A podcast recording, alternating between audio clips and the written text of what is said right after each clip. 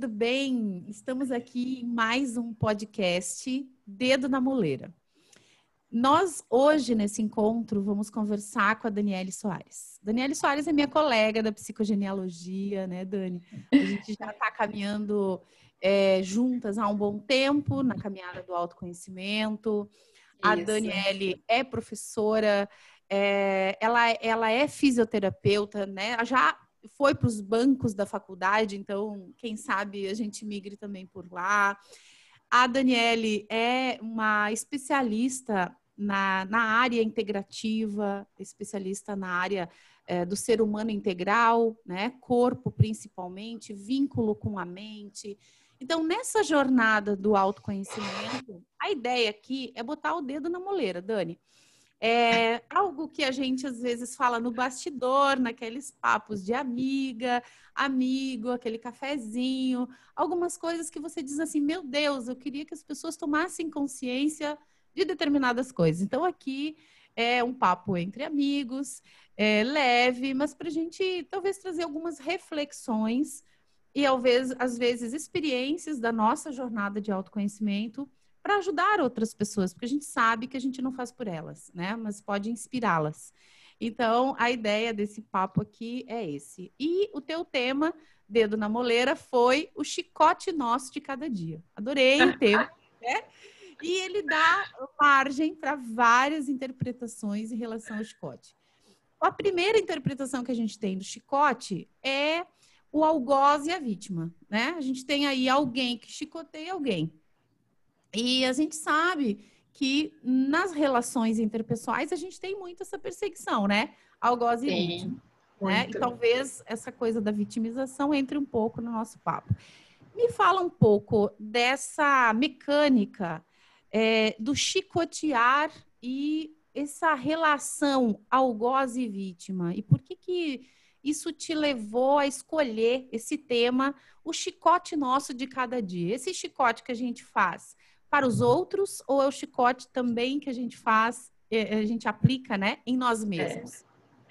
Então, é, primeiro, muito obrigada pelo convite. Nossa, uma delícia a gente poder, poder, poder bater papo aqui, né, e colocar o dedo na nossa muleira primeiro. É, e a gente poder estar tá trazendo um pouco né, de algo que talvez possa ser útil para alguém, né? Eu sempre peço que eu tenha essa iluminação divina para poder, para que saia da minha boca aquilo que possa ser útil. Então, a, a inspiração para esse para esse tema, ele foi assim, eu, eu acordei e ele veio na minha cabeça, né, Lê? Porque a gente começa sempre pela história pessoal, né? É, e durante muitos anos eu carreguei um chicote e teve uma época, depois de bastante terapia, é, eu lembro que a psicóloga falou assim: pelo amor de Deus, deixa esse chicote aqui.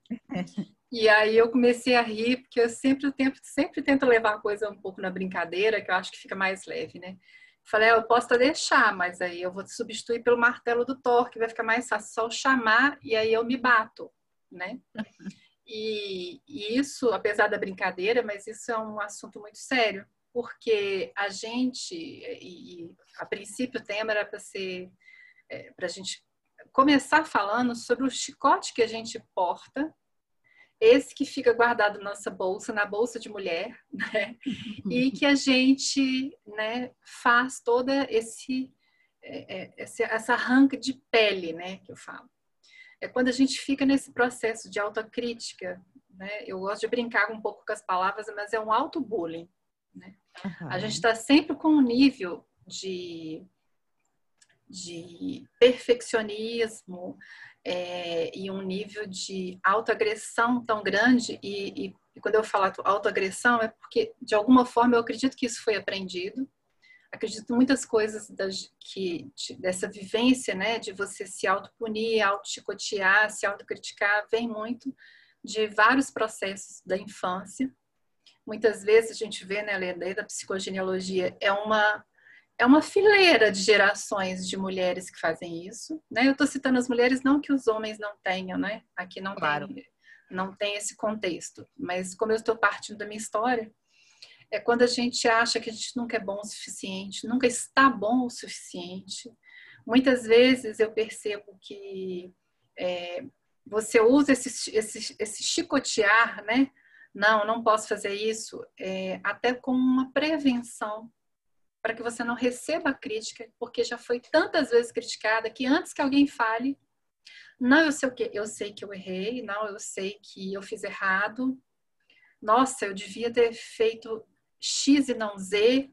Se eu tivesse feito o Z, né, a situação A, B e C não, deve, não poderia não ter acontecido. Então, é tanta situação que a gente carrega e isso faz doer nossas costas, faz doer o nosso pescoço. Isso que você falou, antes de você concluir, uh, isso que você falou de, do alto chicote, de, do, da, na verdade, de uma justificativa de uhum. alguns atos, isso te leva para onde?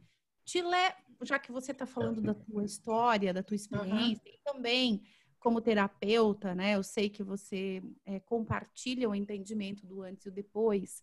Isso leva a vítima para qual lugar, hein? Porque ela não deixa de estar tá no lugar de vítima. Porque a, é, a pessoa é. que se chicoteia é porque se você usa um chicote, você está punindo. E você está punindo, a gente está falando de vítima. Isso é uma... para que lugar? É uma situação complicada, né? Porque ela tem as duas pessoas dentro dela. Porque se ela se chicoteia, né? Ela está sendo algoz de si mesma e ao mesmo tempo ela está alimentando a vítima que, tá, que está dentro dela ela não espera, né, a sensação e a percepção que eu tenho, que ela não espera que o outro faça. Eu já faço isso antes de você, né? E isso é, será, né? Porque eu acredito que num processo longo de vida, é, a pessoa chega no ponto que talvez ela paralise. E isso é um processo muito perigoso. E às vezes acontece várias situações na vida da gente que a gente paralisa em, em, em coisas em aspectos de vida, em situações profissionais, pessoais, que vão te deixar tão vulnerável e tão exposto que aí começa a se transformar em doença. Uhum. Né? A gente começa a ter uma sobrecarga aí emocional, física, química. Então, algo acontece, eu acredito, porque acaba acontecendo com várias pessoas que eu já tratei e eu posso falar por experiência própria. Algo acontece que chega um ponto que o copo enche. Né? E ele enche de uma forma muito intensa e muito desagradável. Muitas vezes tira tanta pessoa do equilíbrio que dá realmente distúrbios comportamentais, psiquiátricos, né? E que a saída Lê, é o autoconhecimento, não tem jeito, a gente precisa se tratar. E como terapeuta, a gente tem uma obrigação de se tratar, né? Então, isso é o que eu queria te perguntar, Dani. Se algum momento tu acha que a doença acaba sendo um chicote da alma? Se a doença Muito. acaba sendo esse eu acredito muito que a doença é o nosso chicote. Né? Nosso corpo ele não manifesta qualquer coisa, nem por acaso, está longe de ser por acaso. Nosso corpo grita, né? E, e às vezes a gente fala, né? A gente conversa em aulas, eu discute com colegas, ah, o corpo fala, ele, a doença é uma manifestação daquilo que ficou reprimido, né? Mas às vezes é você que reprime. As, né, a maior parte das vezes a gente se impõe em tantas situações, se critica, se limita, que o corpo vai responder de alguma forma. Né? Eu gosto sempre de usar essa, essa expressão. O copo uma hora enche. Mesmo que seja por conta gotas. E às vezes leva gerações e gerações até que alguém acorde e fala, basta, deu. Sim. E como sair desse lugar? É, de auto boicote de auto de, de se auto chicotear, já que talvez a pessoa esteja nessa uma situação vulnerável, né? De e às vezes também de comandos inconscientes, porque de alguma forma ela tem um condicionamento de se auto boicotar ou de se auto chicotear ou de se machucar, porque um chicote é, uma chicoteada física, ela dói, ela dilacera, né, tecidos. Então, como sair desse processo de, de chicote, o, o chicote nosso de, de cada dia? cada dia. Dá uma dica aí. Precisa ter, eu acho que precisa. Eu vou falar por mim e vou falar por, por várias pessoas que eu acompanho, que tem pessoas que têm fundo de poço. Uhum. E tem pessoas que o fundo de poço dela tem alçapão. Então não basta. É, porque não é um processo tão simples, porque quando fica muito dentro de um, de um mandato familiar, quando fica muito dentro de um processo muito inconsciente e, e que aquilo vira uma coisa normal. Sim. Todas as mulheres de geração faziam isso, vira uma coisa normal. Como é que você vai despertar para isso de uma forma espontânea? Né? Então, por isso que eu falo que muitas pessoas, o, o, o fundo de poço dele ainda tem o alçapão para ele descer mais baixo.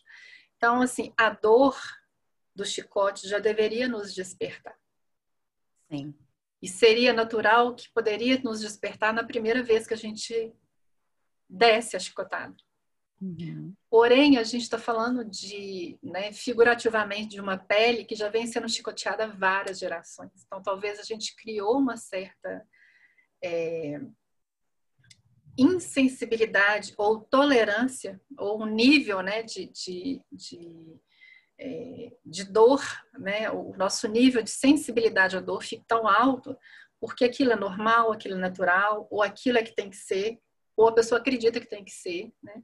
Mas chega um ponto, algo acontece na vida da pessoa que vai começar a fazer com que ela olhe para esse chicote, mesmo que ela não consiga, né? Ter todo o controle, ela já vai entender que ela é desnecessário. Uhum. Né? E para mim não tem um outro caminho que não seja do autoconhecimento.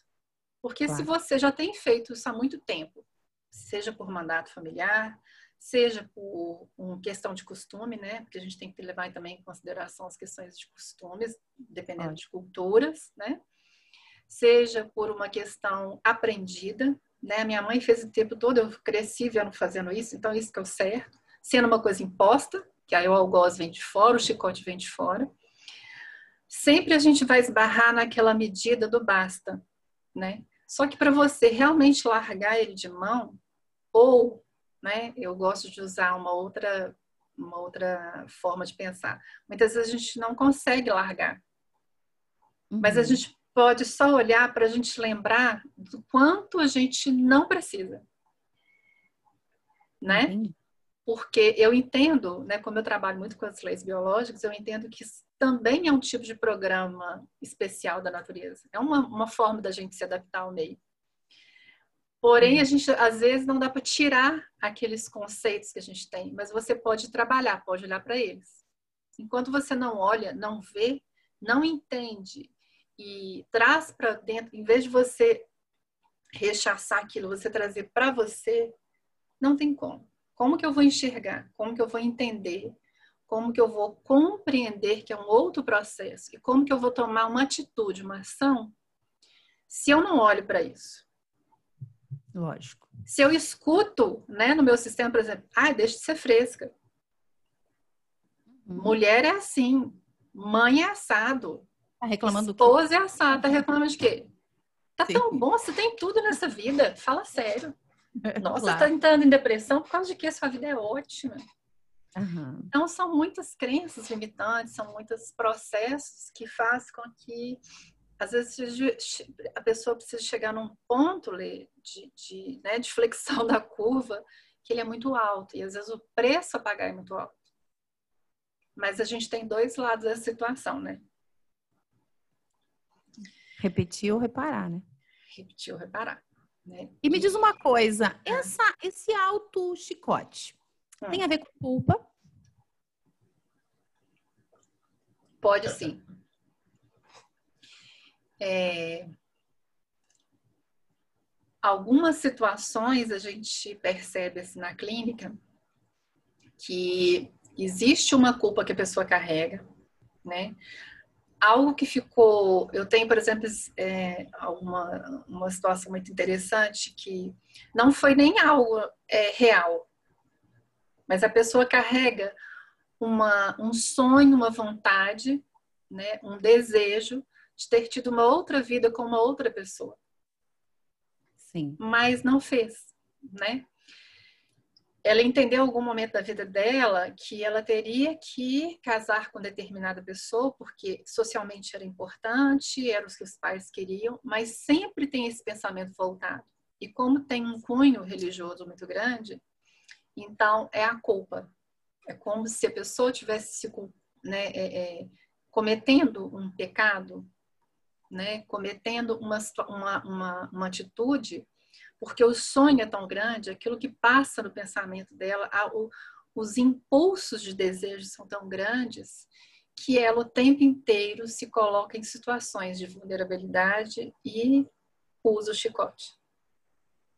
E nas situações inconscientes, Dani, por exemplo, como você trabalha nas leis biológicas, se eu sou um gêmeo evanescente, para quem está nos ouvindo, nunca ouviu falar do termo, algumas gestações são gemelares, um, um de repente, né, dos gêmeos é, não chega numa gestação até o final, né? Inclusive, eu gosto muito do, da observação do professor Lauro Alonso, quando ele diz assim: não se perde uma criança, você não vai no supermercado e perde uma criança. Então, gente, dedo na moleira, vamos parar de dizer que deu uma gestação, você não perde.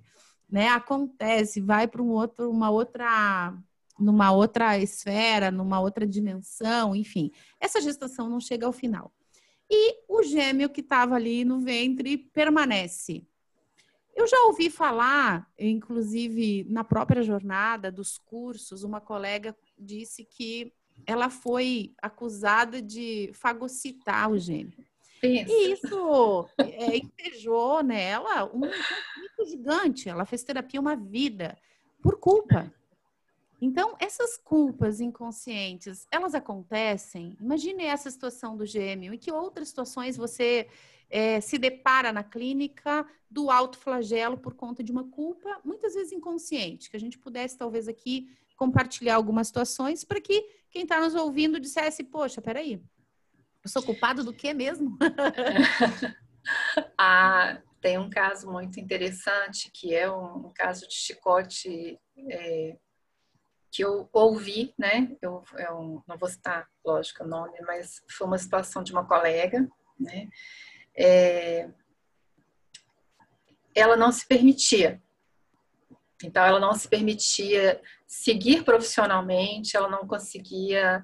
É, ela tinha tudo para dar certo: a estrutura profissional, a formação, é, um, a, questão de, de, de, empatia, de troca com os clientes, né? Mas ela não conseguia. Tinha algo sempre que ela falava: não, não dou conta, não, não tá bom, não, não é assim. Aí é, tinha alguma doença, tinha algum desânimo, tinha. Sempre tinha algo que a princípio, né, como a gente vive é, tentando é, mentalizar, racionalizar as coisas, né? Sempre tinha uma, algo que acontecia no externo e que acabava servindo realmente como uma desculpa. Mas o que estava ali no fundo da que ela fez através de uma de uma sessão que envolveu um nível de de árvore sensitiva, né? Foi todo um processo, não é uma coisa que ela chegou no, consultório e o terapeuta viu. Mas esse caso foi um caso contado né, por ela que ela tinha um gêmeo evanescente, né? Eles tinham um acordo de seguir juntos. É, e seguir juntos de qualquer maneira, fosse intraútero ou não, ou se fosse sendo, né, é, ou através do aborto. E, e ela percebendo, né, que essa criança ia, não ia, que esse irmão não ia seguir, ela finge de morta. Porque tinha, era, era uma combinação, ela finge que ela está morta. E aí ele vai, como se tivesse um acordo ali, então nós, nós vamos, eh, nós não vamos seguir essa gestação junto, ele, ele vai, ela fica. Romeu e Julieta, mais ou menos. Mais ou menos. É, é um caso assim que eu fiquei de, assim arrepiada da gente, né, de ver contar. Então assim, e essa é, e é uma pessoa que se chicoteia. Né? E, depois dessa tomada muda um, o olhar. Vira a chave, vira a chave. Vira chave. Porque é, acabou aquela culpa, como você citou, culpa, acabou aquela culpa assim, puxa, eu enganei, eu segui, uhum. né? É, a gente precisa às vezes de entender que, essa, que é, muito, é jargão, né? Qual que é o seu propósito de vida? É jargão.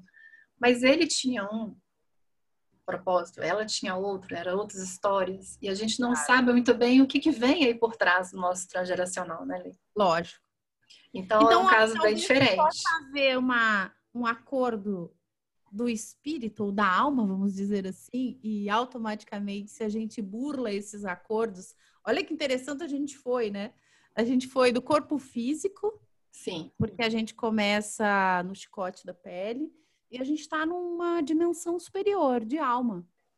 De né? Alma. Que interessante essa, esse auto boicote por conta de algo que talvez você veio fazer nessa vida e de repente surge um, um fato novo, né, que tem a ver com o é. propósito de cada um e que nos mostra que tem um tem alguém maior aí conduzindo esse movimento, que interessante. Muito. Esse teu olhar, muito é. bom. E tem uma outra questão do chicote, né, Lê? Quando você usa o chicote para manipular situações. Porque é quando você que usa o próprio chicote, ou você permite que o outro utilize isso para você ficar sentada em berço esplêndido. Eu sou muito coitada, eu sou muito sofredora. É.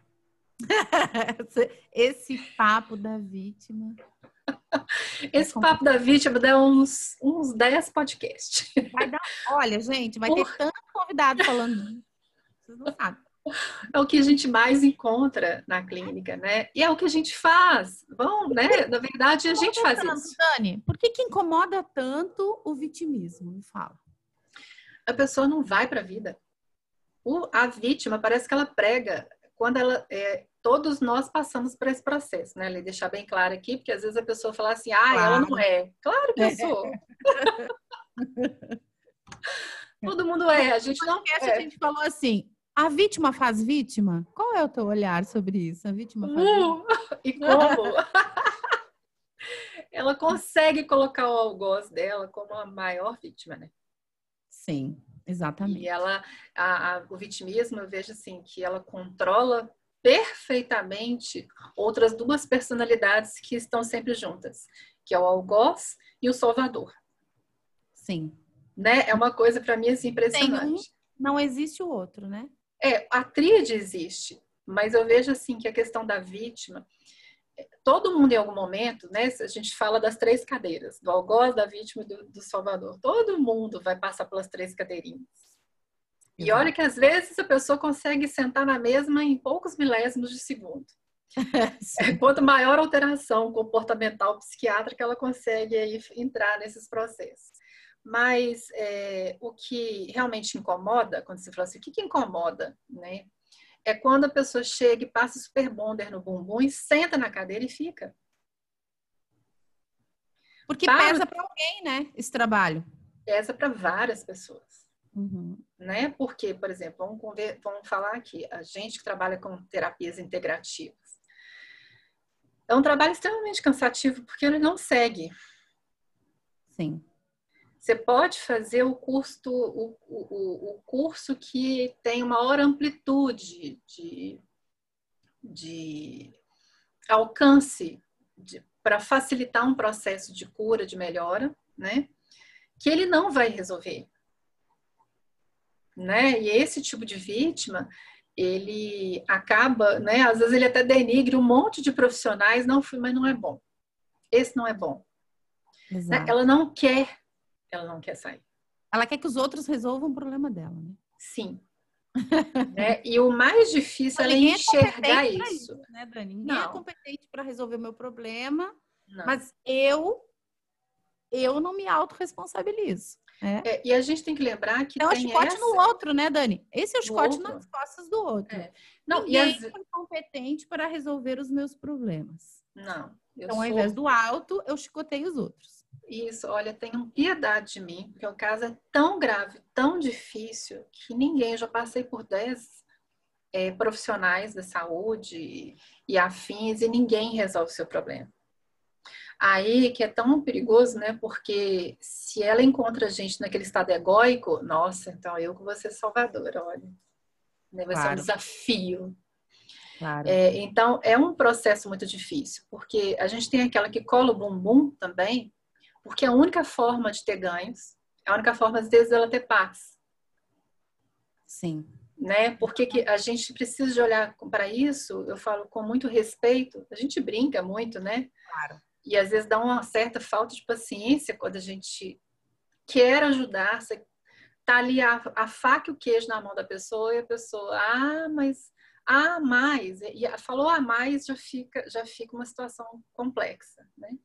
Mas a gente também tem aquelas pessoas que têm um mecanismo, esse mecanismo de vitimismo, que vem acompanhado do bendito do chicote, né? Ela fica vítima porque ela ela tá sempre se colocando. Aí eu falo assim que não é ela que pega o chicote ou o outro que pega o chicote, parece que ela rola em cima dele. Claro ela, ela se expõe a situações de alta agressão, de falta de amor, é, enfim, uma série de coisas que. É, mas sem aquilo na cabeça dela, ela morreria. Uhum. Né? A pessoa não consegue, é, é, e por isso que eu falo que o autoconhecimento é o caminho. Porque se ela não consegue se amar, olhar para ela, aceitar, porque o autoconhecimento eu acredito assim, que você precisa de ver suas vulnerabilidades e abraçá-las. Não é para arrastar junto com você e falar, olha, né, e cair na síndrome da síndrome da Gabriela. Ah, eu sou assim, eu nasci assim, não. É, é olhar para aquilo e falar, ah, tudo bem, né? Sim. Muitas vezes a gente tem que olhar e falar assim, nossa, eu sou realmente muito podre. Eu sou uma pessoa assim que tem esse aspecto da minha vida que eu sou absolutamente podre. Uhum. Né? Eu sou uma pessoa, por exemplo, que eu tenho inveja de todo mundo. Uhum. Ou eu tenho raiva de muitas pessoas que são. Eu vou dar exemplo aqui, né? Porque a gente fez muito da, da brincadeira. Eu tenho raiva de gente malhada e feliz. Ah, sim. é. É, eu Vocês tenho... são muito felizes. É, é, já começa por aí, né? Mas eu, eu tô... talvez o corpo esbelto seja um chicote. Não sei, Dani. Sinceramente, gente, é chicote tem mais, mais modalidades que aquelas de, de Barbie. É muito, o chicote é muito bom. Vamos falar do. Agora, puxando um gancho, o chicote da língua, hein? A gente tem uh. muito chicote da língua. A língua é um chicote, gente.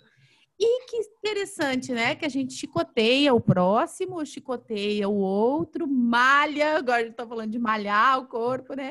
Malha o outro. Mas e, e, e por que, que será que a gente, né, pega esse chicote e malha o outro? Porque a gente falou do alto flagelo, né? Qual é a mecânica do chicote da língua? O espelho, né?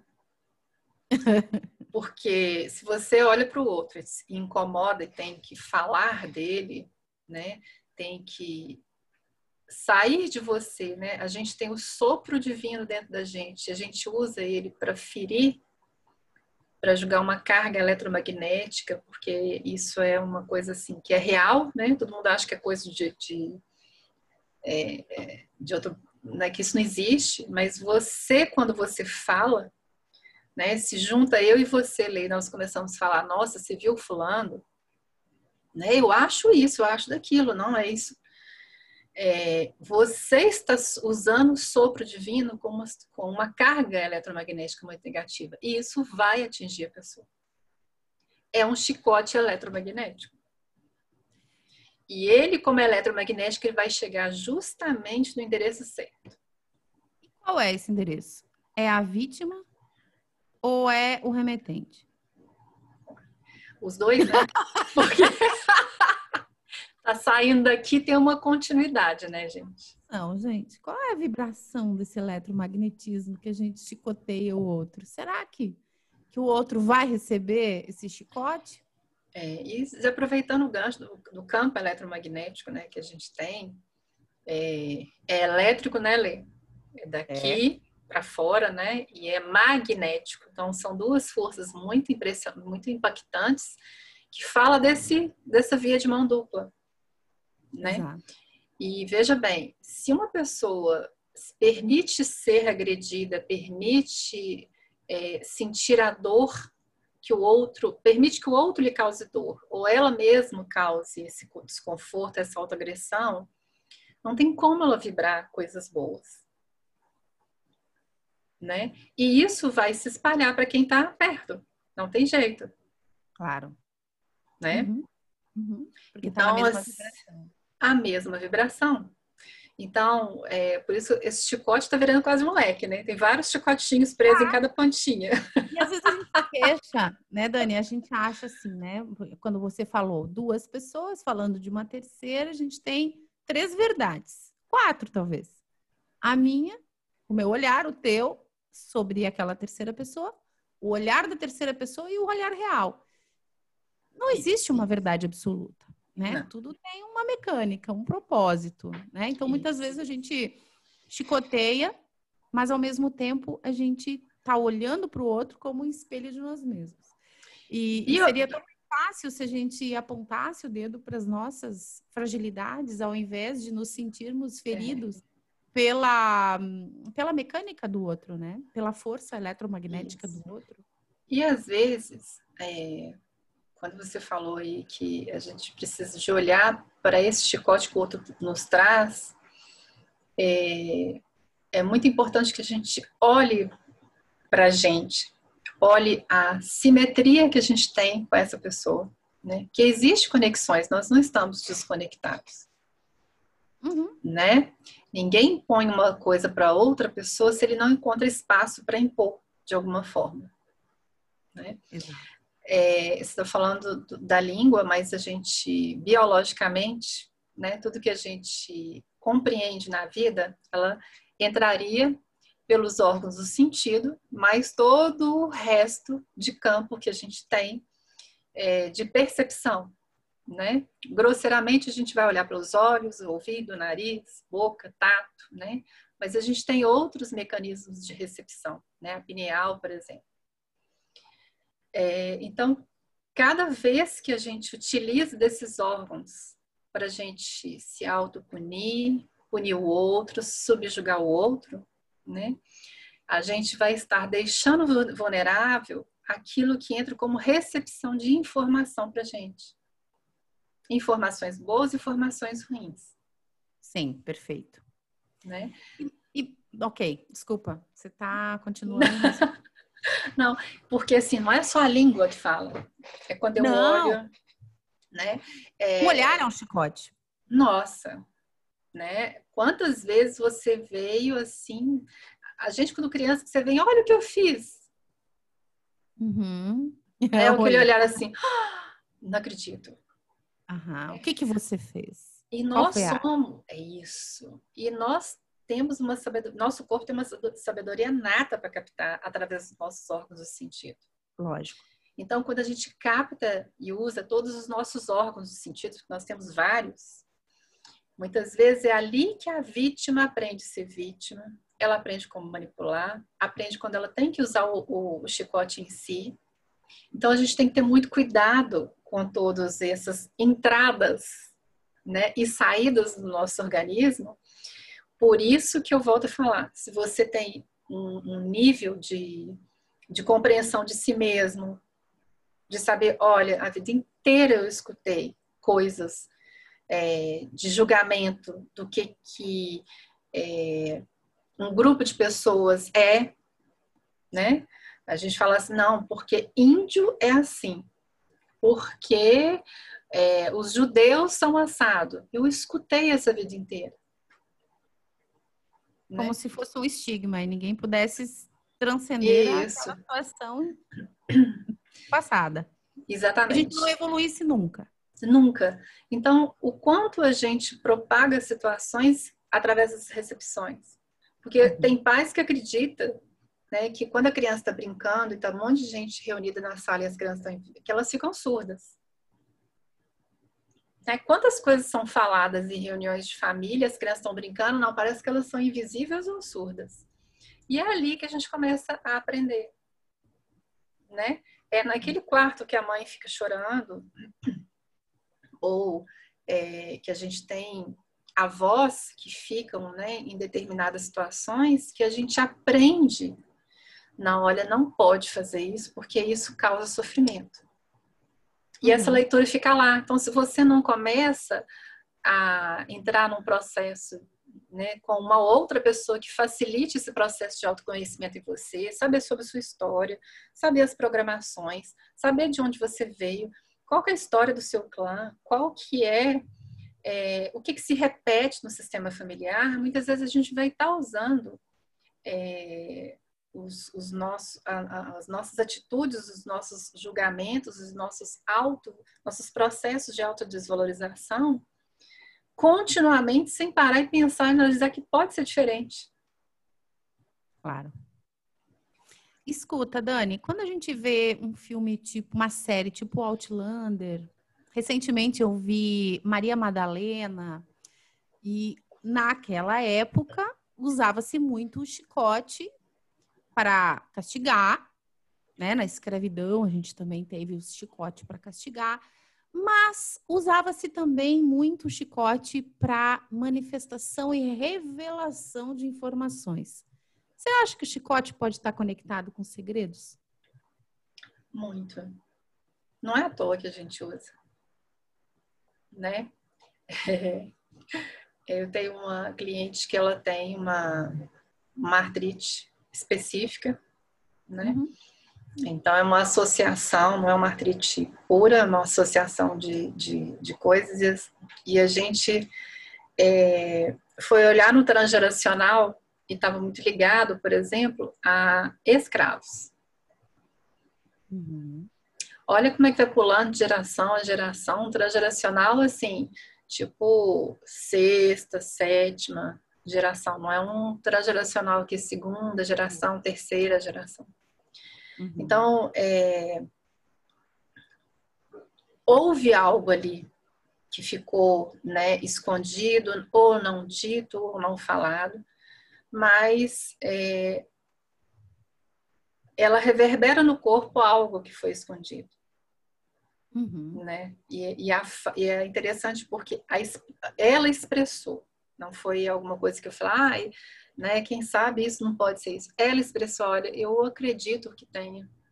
Porque as dores que eu sinto e as limitações que eu sinto, é, é a, a sensação é que eu estou sendo açoitada. Ah, ela usou o termo, o é. açoite. É. O açoite. Estava esse segredo. Né? Muitas vezes aquele peso nas costas, aquela coisa assim, né? É, e, e, tem engraçado que tem gente que tem lesões que é só nas costas, né? Sim, exatamente. Só. Então a gente precisa de olhar, né? Porque é, tudo que é não dito, que é escondido, que alguém distorce um pouco a história para ficar socialmente aceita, né? É, aquilo não adianta, vai manifestar no corpo. Claro. Né? E Dani, hum. É, eu, eu não acredito em ninguém 100% bonzinho. Nem eu. eu. Eu fico muito feliz. Eu vi o seriado Maria Madalena, a gente já conhece um pouco da história, mas ali eu passa uma ainda. cena de muito legal, super recomendo. De Jesus no templo e de repente ele vê lá a galera distorcendo, né, o contexto e aí ele fica maluco, né, e diz ah, não era para fazer nada disso aqui, né? E eu acredito muito nessas pessoas que que se manifestam, que se insurgem, que pegam o chicote, ou pega o dedo e bota na moleira. É, se você fosse pegar o chicote hoje, é, no momento de pandemia, no momento onde a gente vê uma grande massa, é, talvez sendo manipulada, né? Porque essa, é, essa galera que muitas vezes quer o poder, né? E eu, como advogada, eu sou muito desconfiada. A gente percebe que pessoas é, ficam fáceis de serem conduzidas quando elas se tornam vulneráveis, quando elas se tornam acuadas, né? Com medo, porque o chicote, de certa forma, se eu tenho o chicote, eu tenho uma arma da mão. Você falou da, do, da escravidão, né? E com certeza é uma É. forma de dominação, me coloca é, numa situação de subordinação e de medo, de comportamentos que eu talvez eu não possa ter por conta do chicote. E aonde você, em quem, não, não na persona, mas em que situação que nós vivemos na pandemia atual que você tocaria o chicote assim, sem medo de ser feliz? Despertou totalmente a minha maldade. Que é bom, gente. Nossa, é, eu chicotearia.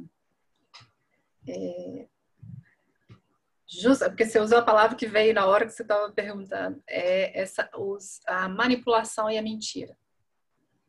Então, imagino tanto que foi impactante isso para quem nasceu com o nome Daniele, Sim. né? Que fala que a única justiça é a divina. E eu Exato. vejo toda essa situação é, de injustiça, porque no final das contas é uma injustiça. É alguém manipulando alguma situação para um bem muito próprio, para um grupo muito pouco, muito pequeno de pessoas, até onde eu, eu acredito e vejo. Né? O medo é, é, é a, maior, a, maior, arma de coerção. Né? Ele foi usado com, né? no início dos tempos era vários, mas o chicote está aí, né? Há, há séculos que é usado, né? Uhum. É, não teríamos várias construções, por exemplo, né? Viajando um pouquinho aqui, ah, quando a gente olha para as pirâmides do Egito e vê aquela coisa maravilhosa, né? Quando eu fui em Portugal, que eu vi no topo do morro um castelo construído, eu falei, como é que vocês podem chegar aqui? Uhum. Foi muita chicotada. Sim. Né?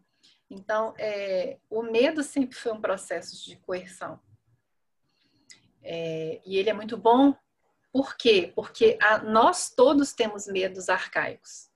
E é por causa do medo que você, né, em função, é por causa dessas questões de estresse, quais são as nossas reações? Fugir, enfrentar o fingir de morto.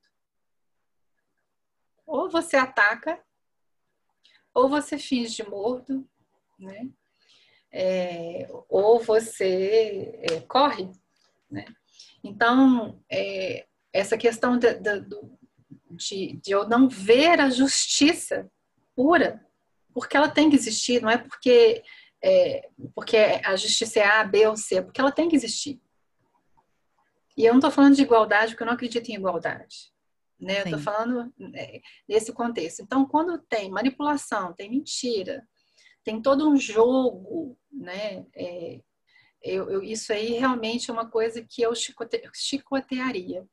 A grande questão, Lê, é, como eu acredito né, é, que existe um propósito maior, é o tanto que essa é a vez de eu virar as costas e, e deixar a chicotada vir. Porque, como você falou, não existe pessoa 100% boa, 100% ruim. Até né? porque, será que o mal existe mesmo ou ele é um movimento Exatamente. evolutivo? É. Então, eu, Daniele, nesta vida, seria isso. Não vim com o nome Daniele à toa. Porém, se eu for pensar, se eu for pensar, é, é, já que a gente está colocando dedo na muleira, isso vai incomodar muitas pessoas, né? Se a gente for pensar que nós somos uma alma e que isso não tem fim, claro. quem falou que não foi eu lá atrás em outras vidas que fiz algo. Não estou aqui a passeio, não estou aqui para é, ficar colocando meu dedinho. Eu nasci, talvez, para olhar para a justiça, que é algo provavelmente que eu também não, não cumpra. De alguma forma, também eu estou falhando. Então, em tudo é um aprendizado. Né? Então, a gente precisa ter esse olhar Essa é a assim. divina, né, Dani?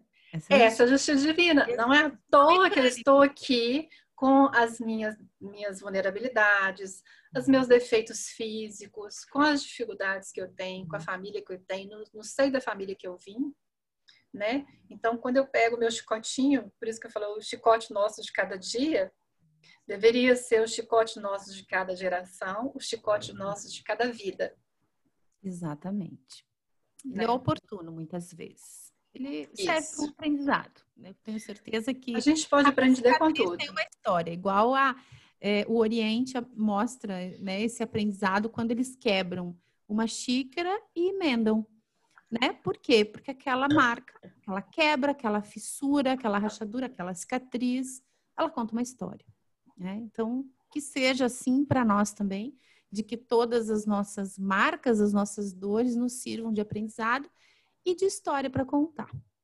Exato. Dani, eu sei que a gente ficaria aqui muito tempo mas quero te agradecer. A gente tem só 45 minutos. Quem sabe um outro tema para uma próxima, um outro próximo podcast. É, eu amei o tema. Gratidão pelo teu tempo, pela partilha do teu aprendizado como pessoa, pela partilha do teu aprendizado enquanto terapeuta, como psicogenealogista. Eu tenho certeza que que não para por aqui, né? Eu tenho certeza que a tua caminhada ela é contínua, como é de todos que estão nessa busca. Então, quero te agradecer imensamente. E para quem está nos ouvindo, se conhece alguém que se chicoteia ou que chicoteia, né? Compartilhe esse áudio e ajude, né? Como dizia o Jung, a tocar outras almas, vamos dizer assim, porque a alma não tem ego, a alma tem entendimento. Eu acho que é por aí. Leo, que eu quero agradecer muito, né, esse momento de partilha. Eu sempre aprendo muito com vocês, para mim é diversão, né? A gente não está aqui para determinar que nada disso seja, né, uma verdade absoluta, lógico, né? Lógico. Como você disse, tem uma, nossa, tem um, um novelo ali para poder desenvolver essa, esse tema. Mas eu quero te agradecer, né? Porque, principalmente porque você foi uma das pessoas que me ajudou a tirar o chicote. Né? então, isso é. Aí já vai chorar, né? Desse jeito. Ah, é. Então, muita gratidão. Né? Gratidão. Tanta coisa boa aí que a gente passou. E, e tem muita coisa ainda para a gente viver, se Deus quiser. Amém. Amém.